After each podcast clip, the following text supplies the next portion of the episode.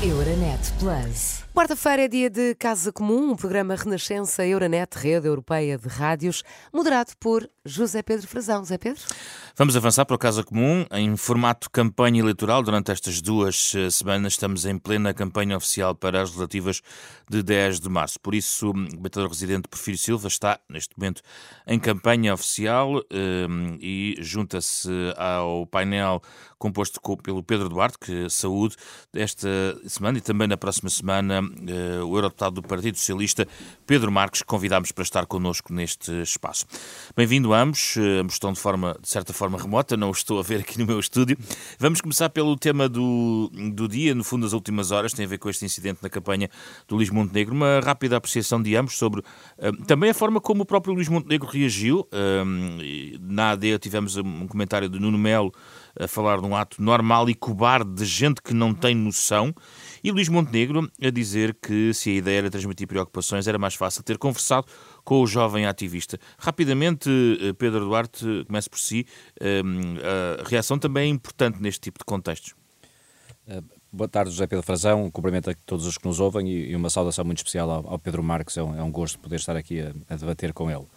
Ehm, eu diria que, que, que sim. Há, há, dois pontos, talvez, que, que me interessará aqui enaltecer sobre este episódio. O primeiro é que eh, eu não confundo, e julgo que nós todos não devemos confundir a causa que, que, que aqui é defendida, portanto, as causas ambientais, a, a emergência climática eh, que todos estamos a, a, atravessar em termos globais e que é de facto um tema muitíssimo importante, eh, com aquilo que é de facto o comportamento de um conjunto de perdão a expressão, um conjunto de energúmenos que sem civismo, sem respeito, sem tolerância, agridem pessoas. E, portanto, são, são duas questões diferentes que eu acho que é importante enaltecer, porque estas pessoas admitem que não o façam deliberadamente, o façam inconscientemente, mas a verdade é que estão a prejudicar a causa que dizem defender.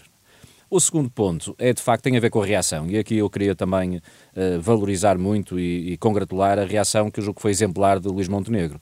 Uh, na medida em que, em primeiro lugar, disse aquela coisa óbvia que, que acontece com todos os democratas, e julgo que todos os que estão a participar numa campanha eleitoral teriam esta mesma atitude, de que uh, dizer, teria sido mais fácil, de facto, dialogar. E se há uma causa, que alguém que está a defender uma causa, há, há, formas, eu diria, com, com civilidade e com respeito em que essas causas podem ser defendidas. E ninguém se tem eximido a poder dialogar, conversar, ouvir, auscultar nesta campanha. Não é? Um, e por outro lado, eu acho que também foi importante por parte de Luís Montenegro lembrar que também não é por este tipo de atitudes que se vai agora contrariar causas que elas sim merecem ser contrariadas, designadamente as causas ambientais, lembrando o histórico, aliás, do, do Partido Social Democrata e da AD nesta, uh, nesta matéria, mas também aquilo que são as propostas para o futuro que são assumidas. Pedro, e o facto de todos os outros partidos penso eu, quase na, unanimidade, se não foram ouvidos todos até agora, foram quase todos ouvidos, eh, também lamentar e, repudiarem o incidente.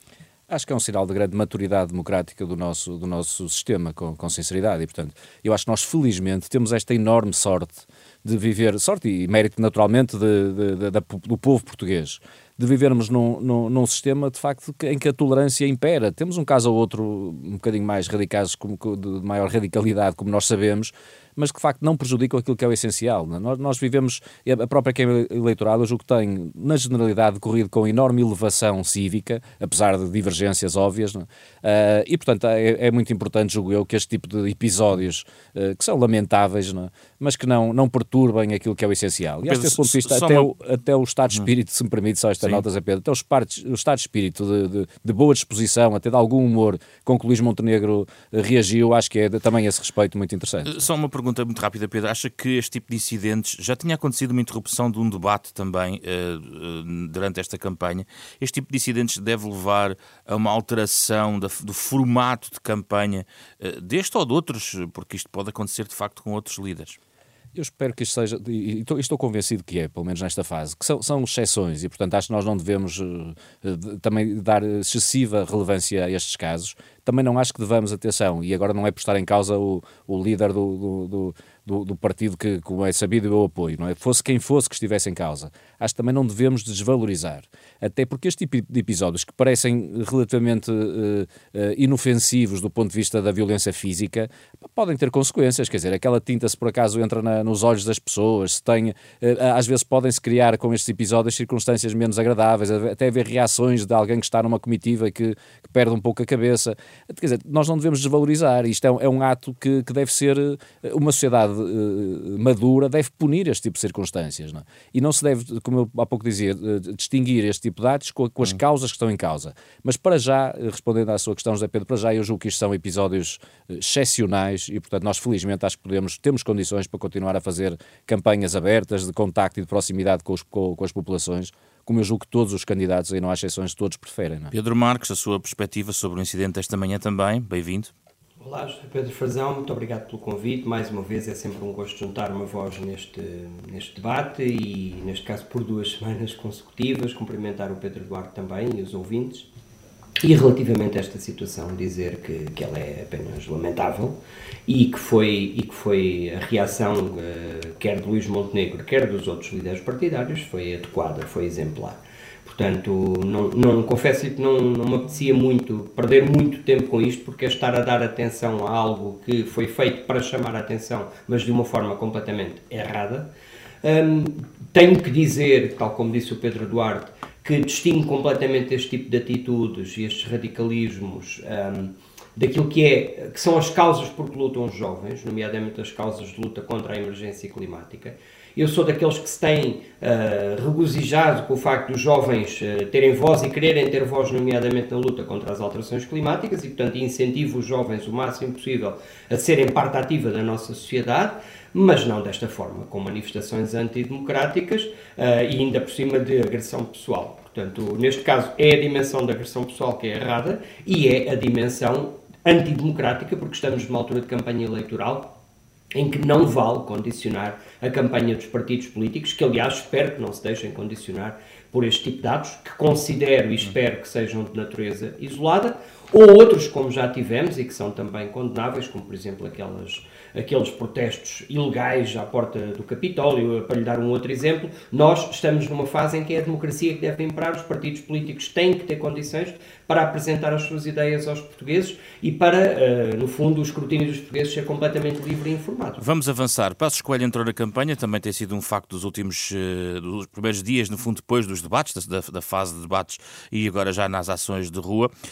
Pedro Duarte, o discurso de Pedro Passos Coelho no início da campanha, em Faro, sabemos que é um, um, distrito importante neste momento para a AD, uh, não entra, no, de certa modo, em contramão com o esforço uh, mais ao centro que Luís Montenegro tem deixado, afirmando constantemente uh, na, na, sua, na sua posição, até por, enfim, colocando uma barreira no já famoso não é não em relação ao Chega. Agora, a escolha, surge com um, uma, uma argumentação que até foi saudado imediatamente por André Ventura. Aliás, o André Ventura utilizou isso para atacar o próprio uh, Luís Montenegro.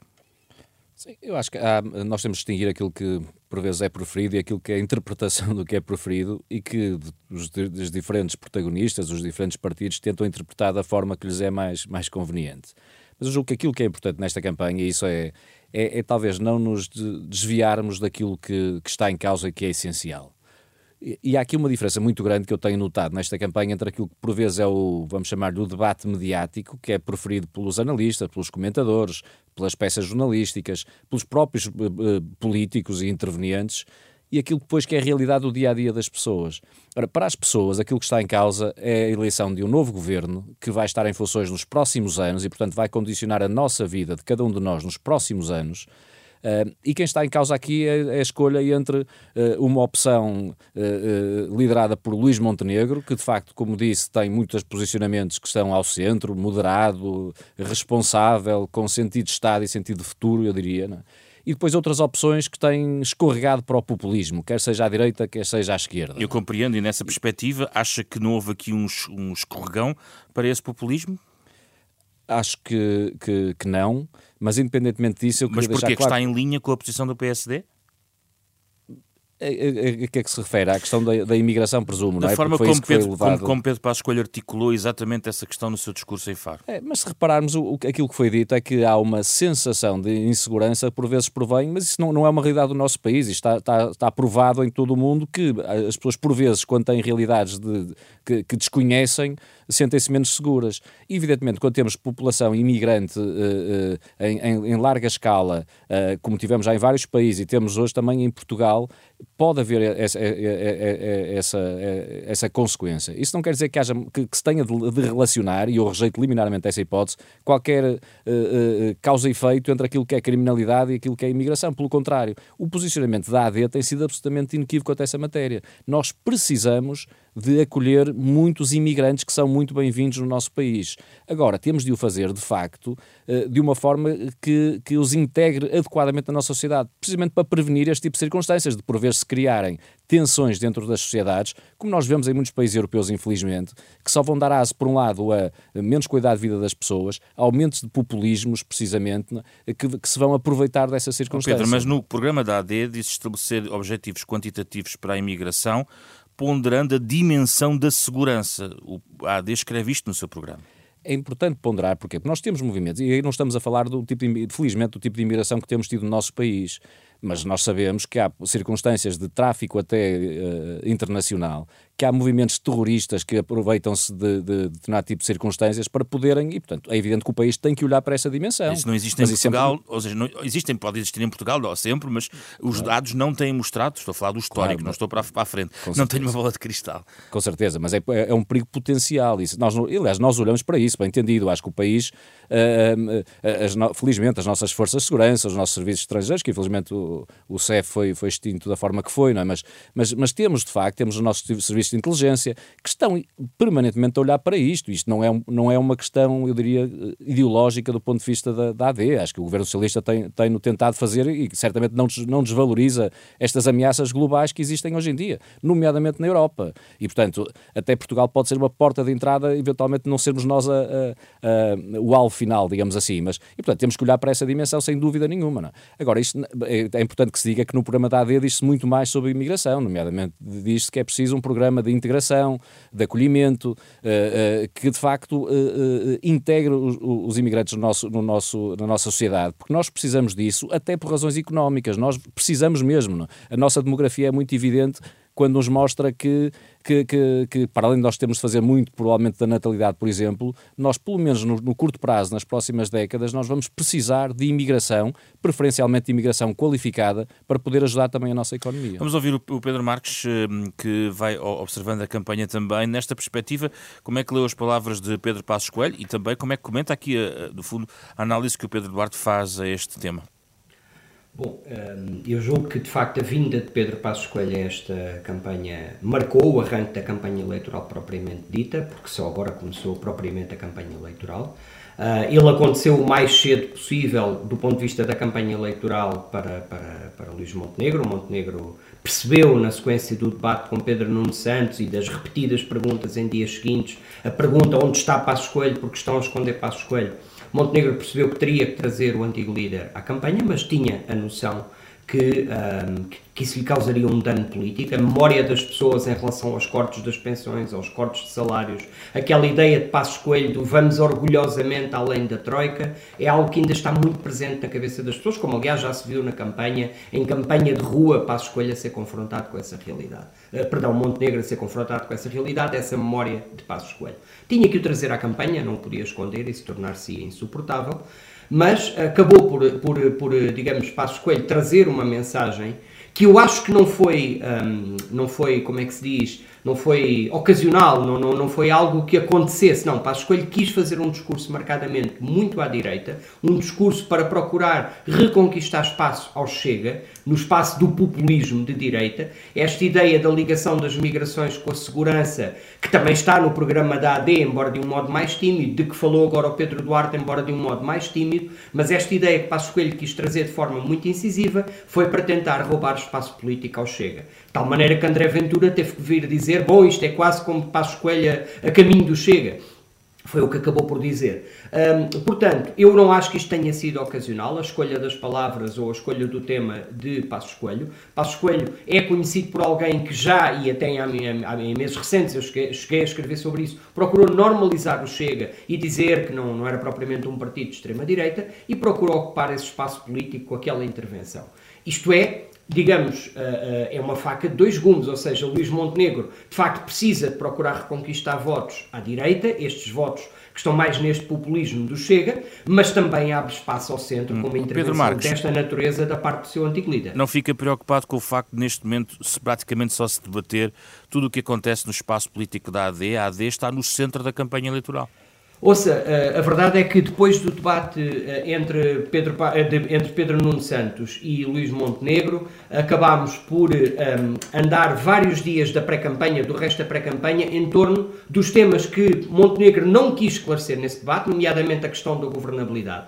E devo-lhe dizer que para mim até é surpreendente como é que não tem sido colocada mais essa questão Luís Montenegro, porque ao, ao Luís Montenegro não assumir que viabiliza um governo uh, do PS e o PS ganhar as eleições sem maioria, está de facto a assumir que ainda hesita sobre a possibilidade de formar algum outro tipo de maioria à direita, uh, uh, portanto, mesmo não ganhando as eleições. Eu não percebo de facto como é que essa questão não lhe é colocada mais vezes nesse sentido, porque é ele próprio que alimenta a ideia das possíveis coligações com Chega, quando não assume, como assumiu Pedro Nuno Santos, que viabilizaria um governo Mas, Pedro, da, da, parte, da parte dos jornalistas têm sido, aliás, às vezes bastante criticados por estarem constantemente a fazer esse tipo, essa pergunta ou, a Luís Montenegro. Se calhar, se, calhar, se calhar tem razão, se calhar, se calhar a questão vou colocá-la de outra maneira, se calhar a mim o que me surpreende não é a vossa falta de insistência junto dele, é Luís Montenegro não, não reconhecer que, ao continuar neste caminho, com este tabu que criou, uh, uh, digamos, retira coerência a uma afirmação que fez repetidamente que não se coligaria com o Chega. Não, as duas coisas não batem certo, percebe? Não se juntam. Uh, não pode dizer que não viabilizará um governo do PS se o PS ganhar uh, sem maioria e ao mesmo tempo uh, continuar a dizer que não governa o Chega. Não faz sentido. Portanto, que, que, não, não, não, percebe? Não, não faz sentido. Portanto, há aqui um tabu que o Luís Montenegro criou que re, faz regressar essa ideia da coligação com o Chega e depois houve um tema que te, teve muita atenção mediática que é o custo inusitado da proposta fiscal do, do PSD, aquela ideia do choque fiscal de mais de 16 mil milhões de euros numa legislatura, é natural que ocupe o espaço neste momento Penso da campanha eleitoral. É muito natural, do meu ponto de hum. vista, que essa questão seja colocada repetidamente. Tem que dar aqui um tempo ainda ao Pedro Duarte para responder antes de ir ao tema europeu, porque ficamos aqui um bocadinho desequilibrados no tempo, a Pedro Duarte. Em relação à, à questão, uh, enfim, das, do, do, dia seguinte às eleições, o Pedro expressou aqui uma opinião que foi muito veiculada também. Uh, não sei se quer eh, sustentar algo em relação, ou até clarificar um pouco mais uh, esse ponto. E em relação à, à proposta fiscal, o Pedro Marques articula aqui dúvidas que mantém depois dos debates uh, entre ambos e também no, nos debates com todos os líderes parlamentares. Sim, eu, eu estava, estava a ouvir o Pedro Marques e estava a sorrir, porque de facto eh, aquilo que eu disse na primeira intervenção, acho que isto é um bom exemplo de como por vezes há um debate mediático que é completamente ao lado daquilo que é os interesses das pessoas e dos portugueses. Não é? Luís Montenegro foi absolutamente inequívoco quando disse não é não. Acho que não houve nenhum líder político até hoje, se calhar em campanha eleitoral, que foi tão claro quanto a cenários. Não? É? E afirmou desde muito, há muito tempo atrás, portanto, ainda nem estavam as eleições uh, uh, convocadas. E, portanto, é, é não, uh, não será Primeiro-Ministro se não ganhar as eleições, um, ato de grande coragem que se calhar outros não têm a mesma, não é? como nós temos visto, nomeadamente Pedro Nuno Santos, e por outro lado tem dito claramente que não haverá qualquer espécie de acordo com o Chega. E, portanto, qual, por muito que o Pedro Marques, o Pedro Nuno Santos, o André Ventura e outros, uh, uh, pronto, não, não, vou qualificar, mas outros políticos que recorrem uh, ao medo, à ameaça, à intriga, à suspeição, atirando para o ar verdadeiras mentiras, porque está dito inequivocamente que não vai haver entendimento com o Chega. E, portanto, tentarem lançar este fantasma para a campanha é tratar as pessoas como quer dizer, como idiotas, é? no fundo, não é? E os portugueses, felizmente, são muito inteligentes, já provaram várias vezes, e, portanto, não é com este tipo de campanha negativa, uh, uh, com intrigas, não é? Pequena intriga ou, ou ameaças, uh, que, que, de facto, os populistas têm recorrido, e eu tenho muita pena que o Partido Socialista tenha derrapado, uh, também para esse, para esse, para esse lado, que, que, que vamos conseguir, uh, julgo eu, que, que haja uma disputa equilibrada.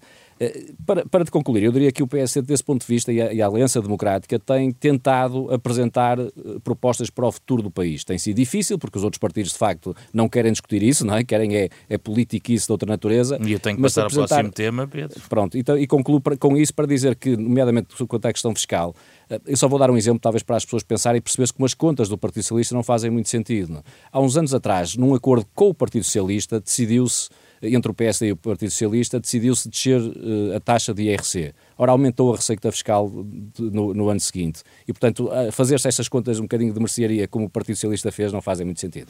Vamos avançar para o tema europeu. Euronet Plus. Um dos temas dos últimos dias, a declaração de Macron na sequência de um encontro sobre a Ucrânia na última segunda-feira, a admitir a possibilidade, eventualmente, de tropas europeias, digamos assim, avançarem para a Ucrânia. Ele não exclui a possibilidade, mas também na mesma declaração diz que não há nenhum consenso nesse uh, sentido. Ora, estamos no contexto de dois anos de guerra, uh, já aqui temos debatido este assunto também.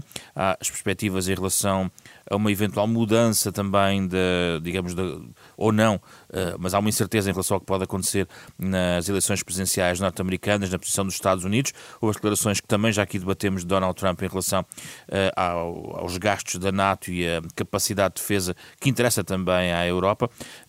começo por si, Pedro Duarte, de novo. Nesta matéria, acha que Macron cometeu aqui um pequeno lapso ou levantou aqui uma janela que mais tarde ou mais cedo vai ter que ser fechada ou pelo menos debatida, aberta para debate uh, no plano europeu, uma vez que tudo se passa aqui uh, na, porta da Europa, na Rússia e na Ucrânia. Eu acho que eu revejo-me na posição que o governo português assumiu, revejo-me na posição que o líder da oposição e agora candidato também primeiro-ministro Luís Montenegro assumiu e, portanto, neste consenso entre o governo ainda em funções uh, e o maior partido da oposição português assumiram quanto a esta matéria. Acho que, é, e estou a enaltecer isto, parece muito interessante e muito importante que o país mostre esta coesão no, nas suas forças políticas mais, mais relevantes. Uh, e, e, portanto, revejo-me também, se quisermos, na posição que é mais consensual em termos, em termos europeus.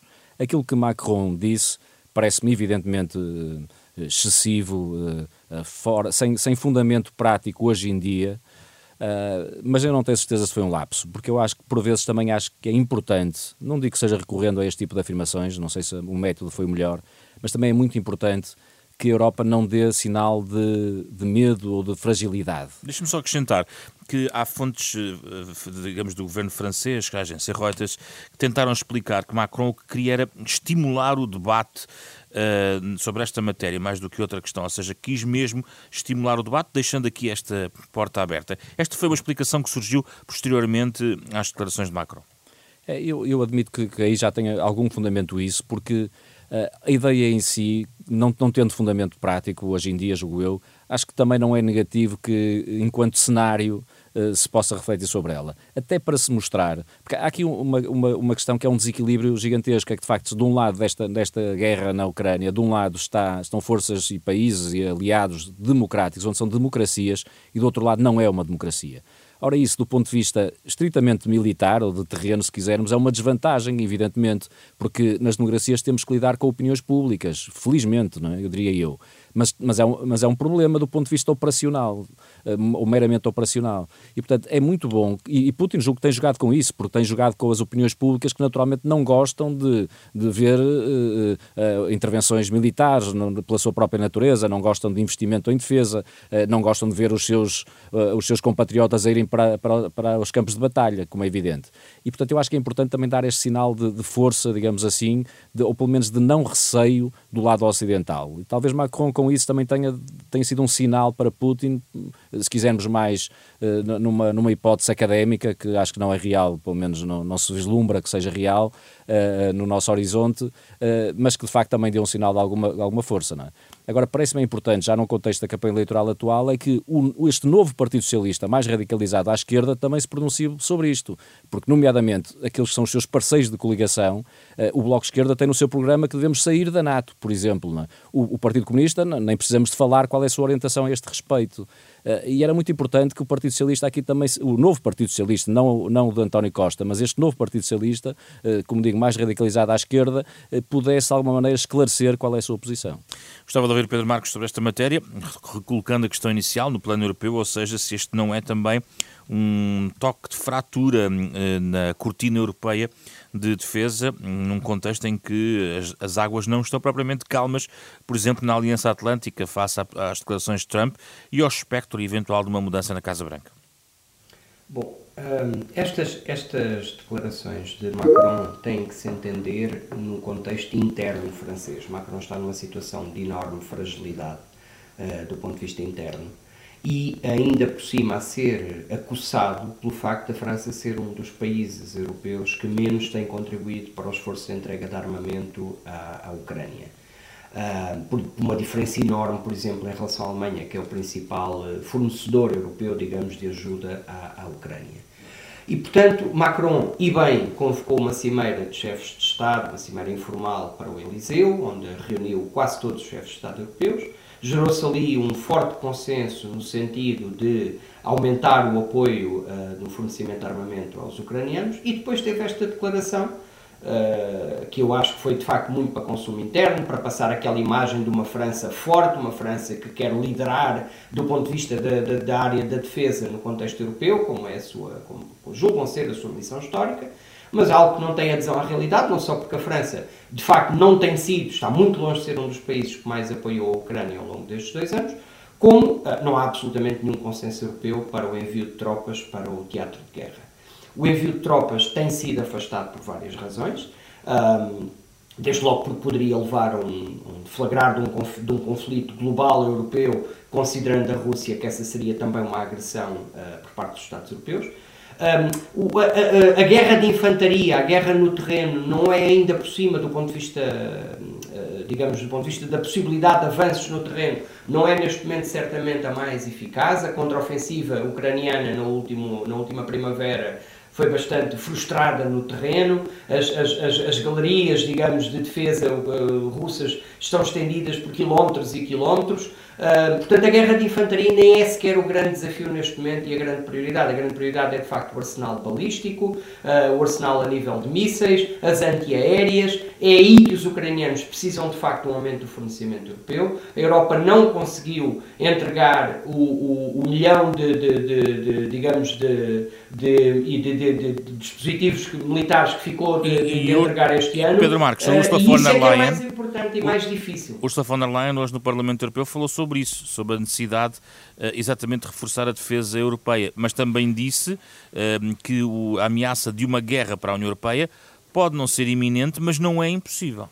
Não, e, e de facto, repare, o apoio aos ucranianos faz todo o sentido do ponto de vista, digamos, daquilo que é o apoio a um país que foi ameaçado na sua integridade e na sua liberdade um, e na sua autodeterminação à luz da Carta das Nações Unidas, mas faz sentido do ponto de vista da defesa da liberdade europeia, porque esta guerra está a acontecer nas nossas fronteiras e se Putin achasse que simplesmente poderia, uh, digamos, ficar com o território que entendesse dentro da Ucrânia, a seguir podia atacar os Estados Bálticos ou a Polónia, um bocadinho naquela ideia ancestral de recuperação do antigo Império Russo. Portanto, sim, de facto, uh, nós temos que ser relevantes no contexto da NATO, da nossa aliança defensiva. Uh, com ou sem Estados Unidos fortemente na NATO, a Europa tem que conseguir prover a sua própria defesa no contexto da NATO e temos, de facto, que continuar a, apoiar os ucranianos, porque é, de facto, uma guerra pela liberdade, uh, aquela que está a ser travada na Ucrânia e também pela liberdade dos europeus, não tenho nenhuma dúvida quanto a isso.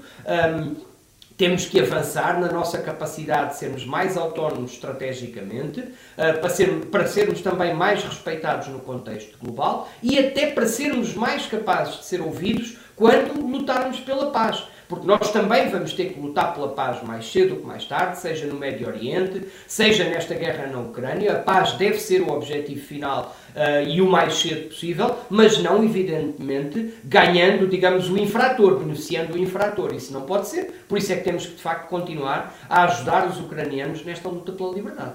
Muito bem, muito obrigado a vossa participação, Pedro Duarte e Pedro Marques, eh, dupla que vai acompanhar-nos nesta campanha e regressa na próxima quarta-feira. Euronet Plus. Milano. Zagreb. Bruxelas. Sofia. Riga. Euronet Plus, a rede europeia de rádios para compreender melhor a Europa.